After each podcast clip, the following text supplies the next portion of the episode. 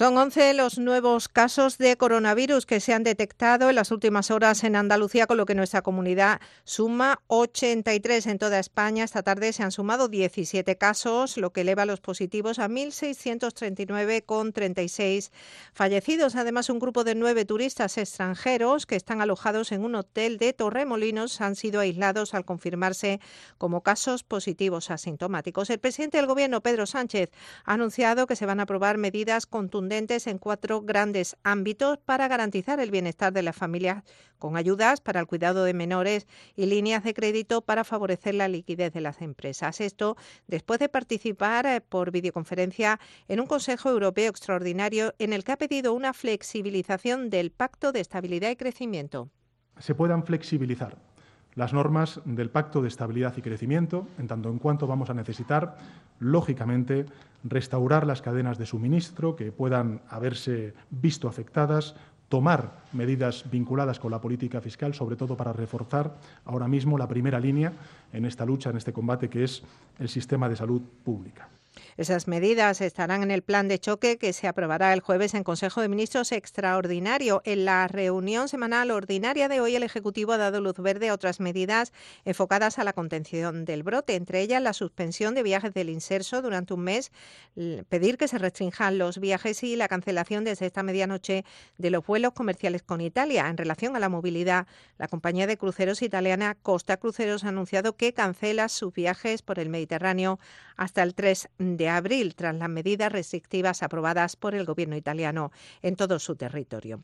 En sucesos, la Guardia Civil investiga el hallazgo de un feto que ha aparecido semienterrado en la localidad almeriense de Vícar. Ha sido un particular el que ha dado el aviso del hallazgo del cuerpo. Los agentes se encuentran en estos momentos en la zona, mientras que la madre ha sido detenida. No han trascendido más datos de momento porque el juez de guardia ha decretado el secreto del sumario. Y a 20 se eleva ya el número de personas detenidas en la operación contra el narcotráfico internacional de cocaína y hachís realizada en las provincias de Cádiz, Málaga y Sevilla. En la misma han participado 300 agentes de la Guardia Civil desde primera hora de hoy. Además de las detenciones, se han practicado 24 registros de forma simultánea. Y el Museo de Huelva ha cerrado sus puertas para acometer una reforma integral urgente de su sistema eléctrico. Permanecerá cerrado por un periodo de unos 45 días. Manuel Delgado. La Junta de Andalucía destinará a estos trabajos unos 236.000 euros. La inversión está dirigida sobre todo a la instalación de nuevos cuadros eléctricos y canalizaciones, suministros o reemplazo de interruptores. Las últimas inspecciones han justificado el cierre y la reforma integral de las instalaciones eléctricas. El Museo de Huelva registró durante el año pasado un total de 21.000 visitas, siendo el mes de marzo el de mayor afluencia de público con unas 3.000. 14 grados en Alameda, Málaga, 19 en Rociana del Condado, en Huelva, 15 en Garrucha, Almería. Buenas noches. En los tres sorteos del triplex de la 11 de hoy, los números premiados han sido 479, 479, 895, 895, 658, 658. No olvides que comprando Lotería de la 11 colaboras con una gran labor social. Pídele el triplex de la 11 a tu vendedor, también en puntos de venta autorizados o en juegos11.es. En la 11 nos mueve tu ilusión. Buenas noches. En el sorteo del cupón diario celebrado hoy, el número premiado ha sido 70.401 70401. Asimismo, el número de serie correspondiente a la paga, premiado con 3.000 euros al mes durante 25 años, ha sido 38038. Mañana, como cada día, habrá un vendedor muy cerca de ti repartiendo ilusión. Buenas noches. Y recuerda, con los sorteos de la 11, la ilusión se cumple. 10 y 4 minutos. RAI es actualidad. Contenido sobre ciencia, investigación, tecnología, cine, entrevistas, música, información especializada. RAI. Radio Andalucía Información. Somos actualidad. Ahora, en la revista de RAI, Materia Prima. Radio Andalucía Información. Con Rocío Amores. Muy buenas noches, Andalucía. Hoy vamos a hablar de semillas, vamos a hablar de semilleros, de cómo funcionan, de cómo llevan los agricultores las semillas para que germinen y de cuál es el proceso que se utiliza en los invernaderos y en la agricultura en general en Almería. Y lo vamos a hacer con Crystal Plan y no nos vamos a quedar en Almería porque esta empresa tiene representación por toda Andalucía. También conoceremos este proceso y que se ha celebrado el Día Internacional de la Mujer, Mujer y Agricultura. Quédense con nosotros, con Laureano Fernández en la realización técnica, Carlos Juan y Rocío Amores. Está escuchando la revista de RAI. Radio Andalucía Información. Ahora, materia prima. Hoy tenemos invitados en nuestro estudio, se los vamos a presentar ahora. José Blanco, director general de Cristal Plan. Buenas noches. Eh, complicado el mundo de la, de la semilla. Bueno, complicado, un proceso, pero que mm, tiene su, su aquel, ¿no? De cómo funciona el mundo de la semilla en una tierra de invernadero, en una tierra de agricultura como Andalucía, porque ustedes tienen representación semillero en toda Andalucía, gran parte de ella, ¿no? José Pepe. Pepe, Pepe. Sí, nosotros eh, afortunadamente tenemos presencia fundamentalmente en Almería, que es el corazón de nuestro negocio pero también llegó un momento en el que la empresa tenía necesidad de, crecer y ir estableciéndose en, otras ubicaciones de nuestra geografía, eh, pues con la idea de ir aprendiendo de la agricultura de otros sitios distintos a Almería. ¿no? En Almería somos muy, muy especialistas en, cultivos de invernadero, pero a lo largo de Andalucía, que es rica en, agricultura, hay otros sitios con, cultivos mucho más extensivos, como Sevilla, Granada también tenemos eh, presencia y bueno, pues eh, en, el resto de provincias a, través de determinados puntos de venta más pequeños. Bueno, ¿y en qué se diferencia el semillero en nuestra tierra que en otras tierras? ¿Está enfocado, supongo, distinto, como hacía usted referencia, agricultura intensiva, aquí que se da más, en otros sitios eh, que se dedican ustedes, ¿no? ¿A qué tipo de agricultura? Bueno, eh, aquí en, Almería estamos muy especializados en, los cultivos de invernadero, cultivos de, ciclo largo y, sobre todo la agricultura almeriense se caracteriza por, apostar mucho por, una planta injertada, ¿no? Mientras que en, la zona de Sevilla eh, las extensiones a cultivar son muchísimo más amplias. Hay un agricultor pequeño como poco tiene 20 hectáreas, ¿no? Eh, mientras que aquí un agricultor pequeñito pues es un agricultor de, una hectárea, media hectárea, de parcelas mucho más pequeñas. En la zona de Sevilla, por ejemplo, eh, puerro, lechuga, coles, todo el tema de brásicas, exactamente igual que en la zona más septentrional de Almería, ¿no? la zona de, Pulpí, pues son los cultivos eh, en los que el agricultor está mucho más especializado, ¿no? dándole dos o tres vueltas a, sus tierras, mientras que el agricultor almeriense, en el mejor de los casos, pues va a un doble, a un doble ciclo si no apuesta por el injerto. Bueno, con nosotros está de invitada también, Día Internacional de la Mujer se ha celebrado, muy recurrente porque Isma, mm, yo creo que casi todos los años te damos una vueltecilla, eh, tú estás en CERE, estás en COA, estás bueno en, la, lucha de cooperativismo por, por el tema de las mujeres, vamos a ponernos al día, Inmaculada y Dañe, fue premio Meridiana, lucha continuada por la mujer en la agricultura y agricultora también. Entonces, pues bueno, enhorabuena, feliz día que ha sido el día 8 y cómo está la situación inmaculada de la mujer año tras año que nos vemos y nos contamos cómo, cómo vamos evolucionando. Muchísimas gracias, Rocío. Bueno, yo tengo que decir que estamos en movimiento y lo que tenemos claro es que no vamos a dar ni un paso atrás. El movimiento lo digo porque hay, sobre todo este 8 de marzo, salimos a la calle, las mujeres en Almería, muchas mujeres jóvenes en la calle, y eso ya es muy positivo. Cuando tú ves las chicas jóvenes eh, con sus parejas, incluso sin parejas, niños, niñas pequeñitos gritando y reivindicando sus derechos, eso es para ponernos, vamos, súper contentas, saltando como hacíamos en, la mani del domingo.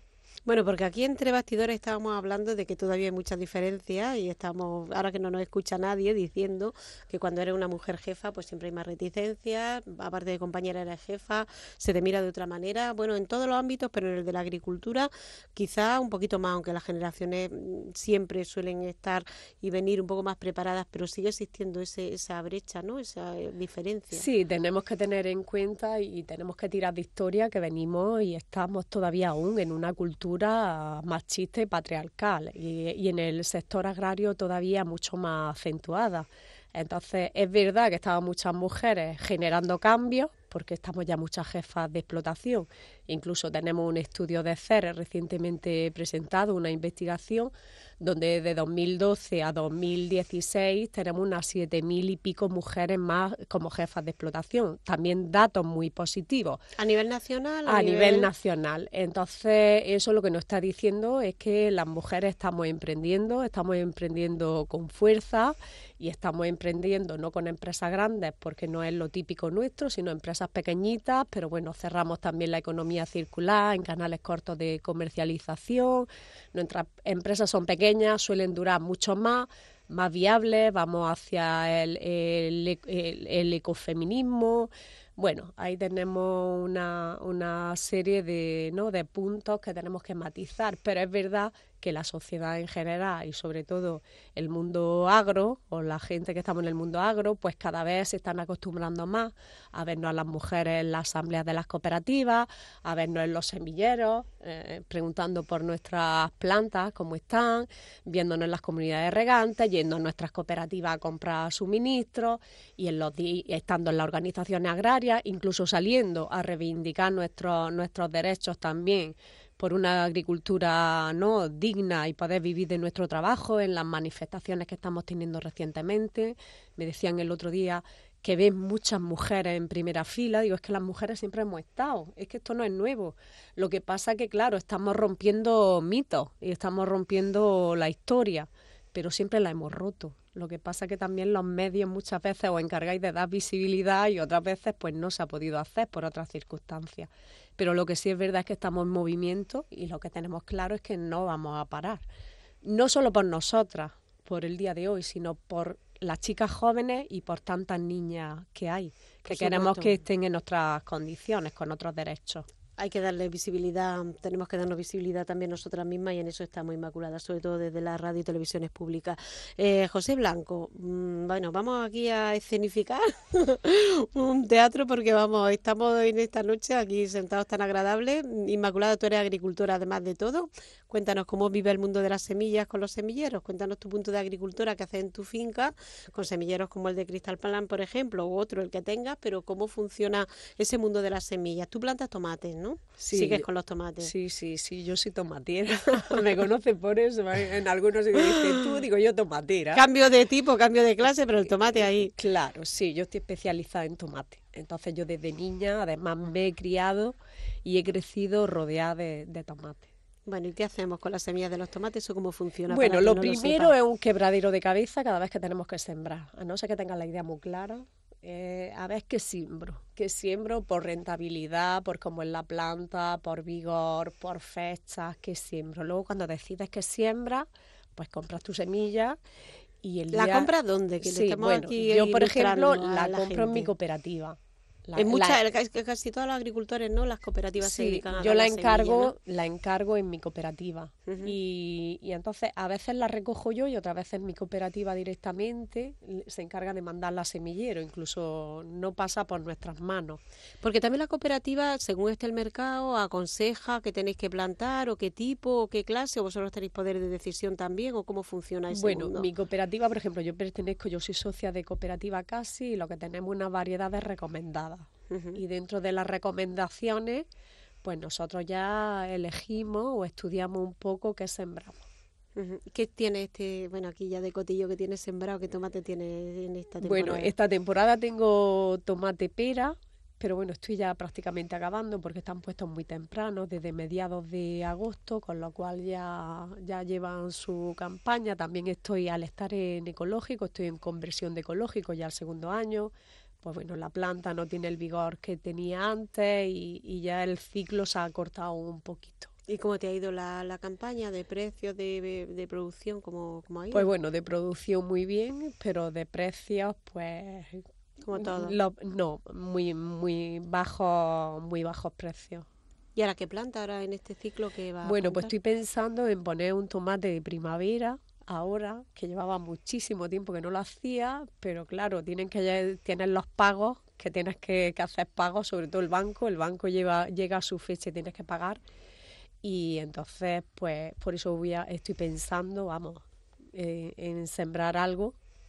Porque antes no sembraba nada en esta época, dejaba la tierra no, porque sí, no, lo que ocurre es que en la zona que yo estoy, en la cañada, eh, hay una temperatura muy templada, muy buena temperatura, y entonces siempre hemos estado con un ciclo largo.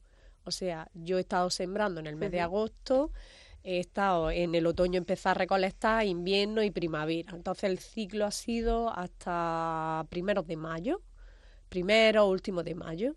Entonces no he necesitado poner otro cultivo, he tenido un ciclo largo. Pero claro, ahora estoy viendo, en los dos años también que llevo en, en conversión de, de ecológico, estoy viendo que no me funciona un ciclo largo, que tengo que ir a un ciclo corto. Entonces, bueno, ya hasta que estoy pensando en poner no tomates de plantas tomates para primavera, sino ya serían primavera-verano, porque ya vendría la recolección verano, aunque luego se va muy rápido, porque ahora al tener muchas horas solares, la planta va muy rápido. La planta va trabajando mucho, muy rápido, y luego, pues como es para un ciclo corto, luego ese tomate también a la hora de recolectarlo también saldría de golpe, digamos, saldría muy rápido. Bueno, y todo este proceso, el de ella o el de otros agricultores como ella, Pepe Blanco, ¿cómo se vive en los semilleros? ¿Cómo lo vivís estacionalmente, cada temporada? ¿Cómo se vive? ¿Qué ajetreo tenéis? Bueno, actualmente yo creo que los últimos años, por, por las coyunturas de precios, por cómo se están organizando los agricultores, el, nuestro sector está perdiendo estacionalidad. Eh, sí que es cierto que están muy marcadas las fechas de determinados cultivos, como ella ha dicho, pues eh, el tomate eh, para el mes de agosto están saliendo los primeros tomates desde comienzos, finales de julio. Los agricultores que se deciden por un ciclo más temprano, pues desde mediados de julio empiezan a sacar sus tomates del semillero. Pero las circunstancias se están llevando a que estemos permanentemente en campaña, ¿no? tanto de tomate como de sandía, como de, cualquier cosa, ¿no? Entonces, nosotros, en el caso del tomate, pues la verdad es que ahora ya a finales de marzo, comienzo de abril, empezamos a contactar con, nuestros agricultores, a ver cómo les ha ido el año, a ver qué perspectivas tienen. Como ella ha apuntado, eh, pues ellos están pendientes de ver qué variedades les va a recomendar su, su cooperativa, ¿no? Siempre intentando buscar o apostar por variedades que les puedan permitir obtener alguna rentabilidad mayor en base a los acuerdos que las cooperativas hayan cerrado con, con las cadenas de distribución. Eh, ya en el mes de mayo es cuando empieza a haber mayor ajetreo, ¿no? Eh, San Isidro el 15 de mayo marca un, punto de inflexión y, sobre todo el mes de junio es cuando el semillero empieza a, registrar un volumen importante de, pedido de tomate. ¿En el mes de junio para la campaña de verano? Claro, en el mes de junio para la campaña de, verano y durante el mes de julio pues nosotros les estamos fabricando con, las semillas que ellos nos han facilitado o, o con las semillas que nosotros les facilitamos es cuando empezamos a elaborar sus tomates. ¿no? Los que van a un ciclo largo generalmente suelen injertarlo, lo cual hace que nosotros eh, eh, trabajemos durante más tiempo con, su planta y aquellos agricultores que optan por un ciclo corto, pues habitualmente simplemente germinarle y criarle la, semilla, que es un proceso mucho más, mucho más pequeño en, en el tiempo, ¿no? Y especialmente en esas fechas que, como ella ha apuntado, pues la planta corre que se las pela porque tiene una, unas temperaturas y unas condiciones eh, idóneas en, nuestras instalaciones. Bueno, ustedes mm, llevan o recogen las semillas y entonces las plantan en pequeñas macetas o cómo es ese proceso, cómo lo hacéis y qué eh, tamaño más o menos tiene que adquirir para devolvérselo a los agricultores para, para plantarlo. Hacemos un, un, plantel, ¿no? Lo que hacemos es que recogemos las semillas, nos sentamos con el agricultor y le preguntamos qué especificaciones quiere. Eh, cuando me refiero a especificaciones es si la planta va injertada o injertada, sin injertar, si la quiere despuntada y en caso de despuntarla a cuántos tallos la quiere despuntar y en qué formato lo quiere. Habitualmente una crianza de tomate pues eh, se suele servir en 150, aunque cada vez el agricultor se está yendo a un formato más grande, ¿no? en bandejas de 104. Y en caso de irnos a un injerto de tomate ocurre tres cuartas partes de lo mismo. Habitualmente se suele servir en bandejas de 104. Entonces nosotros con esas semillas las sembramos y las llevamos a unas cámaras de germinación. Son, estas cámaras son una habitación oscura eh, con unas condiciones muy concretas de temperatura y humedad y al cabo de dos o tres días, en función de las variedades de tomate, esas bandejas salen y se extienden en nuestras instalaciones. Y es cuando comienza el, proceso de crianza. si el, ¿Cuánto tiempo? Pues un tomate normal en, en condiciones de verano, en 40, 45 días está, está listo, ¿no? Si es crianza, un poco menos, incluso en 30 días lo podemos servir. En caso de que tengamos que injertarlo, pues hay que tener en cuenta que la maniobra de injertar es una operación a corazón abierto. Cortamos dos plantas distintas y las unimos. En esa, en esa unión, eh, la planta tiene que pasar por, por, un proceso que es como una especie de UBI, en el que está en, en, unos invernaderos especiales también con unas condiciones de temperatura y humedad muy, muy, muy concretas, para que esa herida cicatrice y una vez que, que, la, que la, planta ha superado esa, esa operación, esa operación quirúrgica, porque es una operación quirúrgica, eh, volvemos a extenderlas en, en, nuestras instalaciones, en los invernaderos, y al cabo de los 50 días el agricultor puede llevar, desde que nos trajo la semilla, el agricultor puede llevarse su planta. ¿Se la lleva de allí del semillero o vosotros la lleváis al bueno, invernadero? Hay agricultores que deciden eh, que seamos nosotros los que le llevemos la planta a sus instalaciones y otros, por el contrario, son ellos mismos los que vienen con, su, con sus propios medios, con sus camiones para, para llevarse la planta. También depende de la necesidad. Lo, ¿Te lo llevan, lo llevan, los cogen? No, no, a mí me la llevan. Uh -huh. Es mucho más cómodo pa, para nosotros, los agricultores y agricultoras, que no la lleven. No, y ahí la plantáis, ¿no? O sea, la ponéis ahí y la vais plantando. ¿Tú dices cómo se va plantando? ¿El ingeniero técnico? No, yo lo que le hago es un seguimiento. Por ejemplo, si es un injerto, pues voy hablando con el semillero, cómo ha salido, cómo está. Le va haciendo un seguimiento a la planta, va a visitarla varias veces y luego ya ves cuándo es la, la, fecha que tú tienes prevista de siembra y cómo va avanzando la planta, cómo va creciendo. ¿Y cómo la siembras? ¿Te aconsejan que la siembra o tú ya tienes Lo ese que manejo? El, el sembrar es el trasplante, uh -huh. digamos, cuando hacemos el trasplante, porque la siembra verdaderamente es cuando siembran la semilla, es uh -huh. cuando hacen la siembra, luego la, ya la planta, sea injertada o no, ya se va desarrollando, va creciendo y luego lo que hacemos es el trasplante de la bandeja que viene del semillero a la tierra. Entonces, yo cuando ya está, como yo llevo mi planta y yo ya preveo cuándo la voy a sembrar, le digo al semillero, yo quiero sembrar para tal fecha. Entonces ya me la trae, le digo, bueno, pues ya veo, veo el día concreto en el que voy a sembrar, porque yo tengo que hacer una preparación antes de sembrar, como es desinfectar el suelo, un poquito por si hay alguna uh -huh. plaga, eh, desatorar todos los goteros para que todos den agua, o sea que tenemos que tenerlo todo a punto para cuando llega la planta, el trasplante. Entonces llega el camión, pues va en el primer viaje, pues va en el segundo viaje, a tal hora va a llegar.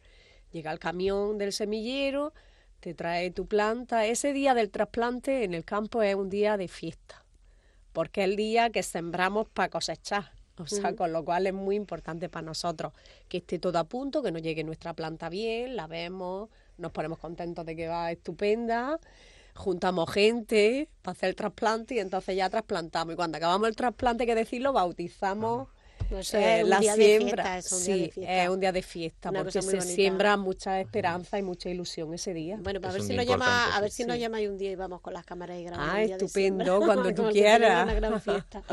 cuando tengamos un huequico y, y, y nos llaméis que estáis sembrando. Muy bueno, bien. vamos a recorrer Andalucía Inmaculada, porque además te voy a contar una cosa. Tú estuviste en el Día de la Mujer, me lo cuentas tú a mí, y a nuestra audiencia estuvisteis presentando un libro de mujeres inmigrantes en, en Vícar y bueno, nos vino Mari Carmen de, Cádiz, nos lo estuvo presentando este, este maravilloso libro que va a hablar de él nuestra compañera Lola López y ahora tú me cuentas los entresijos de esta presentación.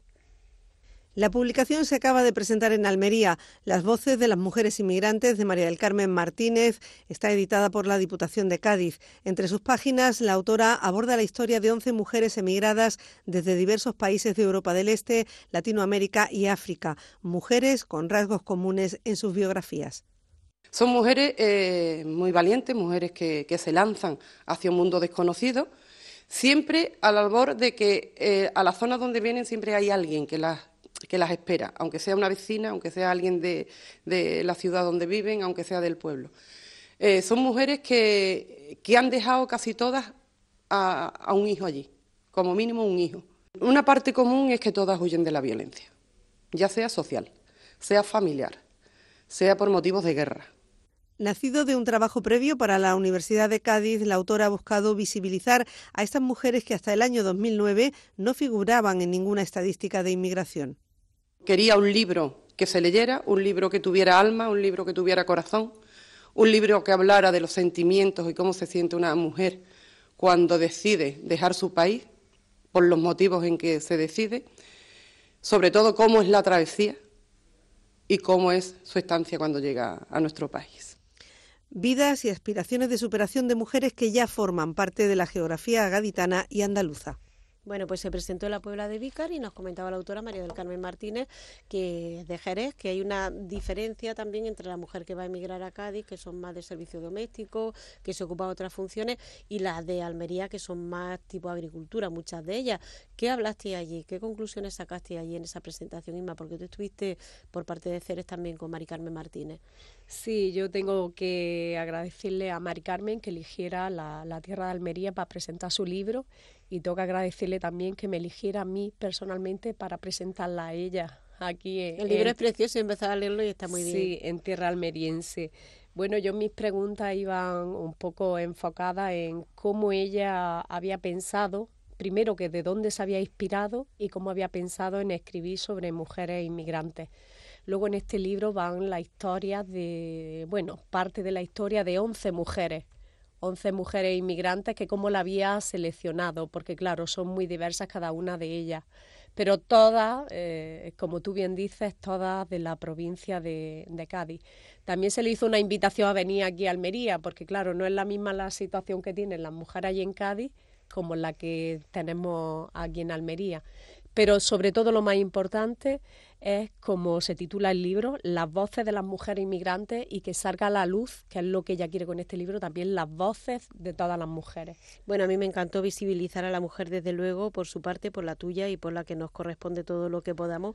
Y, bueno, son mujeres que vienen pues de Paraguay, que vienen de Mauritania, de África, de, de, de Europa, también de de Sudamérica y bueno, las historias tan tremendas que tiene que pasar la mujer pasando por el componente ese de agresión, de violencia, de sexo para llegar hasta donde llegan, para poder instalarse, mm, bueno, pues rompiendo una lanza en favor de esas mujeres en un día tan importante como que hay que darles visibilidad, sobre todo a las que a todas, pero pero en concreto a las mujeres inmigrantes que, que como decía ya me gustó mucho, escribimos siempre la historia de gente ilustre, pero no de gente anónima y la gente anónima, yo estoy en esa línea, me gusta saber su vida porque es representativa, quizá lleva detrás mucha gente que, que es como ella, ¿no? Y que comparte sus sentimientos y comparte pues las cosas que le pasan. Inma, dime. Sí, bueno, eh, también muy agradecidas que pensara en Cere Almería, porque Cere Almería, pues junto con, con, la escritora, ha organizado el acto y el ayuntamiento de Vica, pero que las mujeres somos muy diversas y estamos muy, muy anónimas en, en todos los lugares. Y lo que sí tengo que decir es que la realidad supera la ficción. Si las mujeres de por sí tenemos dificultades, las mujeres inmigrantes tienen muchísimas más dificultades añadidas. Se nos va el tiempo, se nos va, se nos va, más Un placer. Te, Muchísimas gracias. Seguro que la, audiencia lo agradece. Pepe Blanco, esperemos que esa primera incursión en el mundo de, nuestra radio y televisión te haya ido bien y que repitas, desde luego, ¿no? Encantado de venir cuando vosotros me invitéis. Bueno, y en los semilleros, Mara, mucho trabajo, ¿no? Que bueno, esta semana, ¿no? Preparando ya, bueno, estamos con en plena campaña de sandía. Eh, estamos preparando la campaña de sandía para, para, la zona de La Mancha, que enseguida van a empezar ya a mediados del mes que viene, empiezan los primeros trasplantes en La Mancha. Y cuando acabemos con La Mancha, volvemos para, para aquí, para Almería, para comenzar con los tomates de, de. Bueno, que no hemos autoinvitado esa siembra, ese día grande de la siembra. Señores y señoras, pues nada, nuestros oyentes, Inmaculada Idañez, José Blanco, de Cristal Plan y de, de Ceres, de COA y Agricultora, muchísimas gracias por estar con nosotros. Felices sueños a todos ustedes y que, bueno, que sean muy felices, desde luego que sí. Muchas gracias. Muchas gracias. Materia prima con Rocío Amores.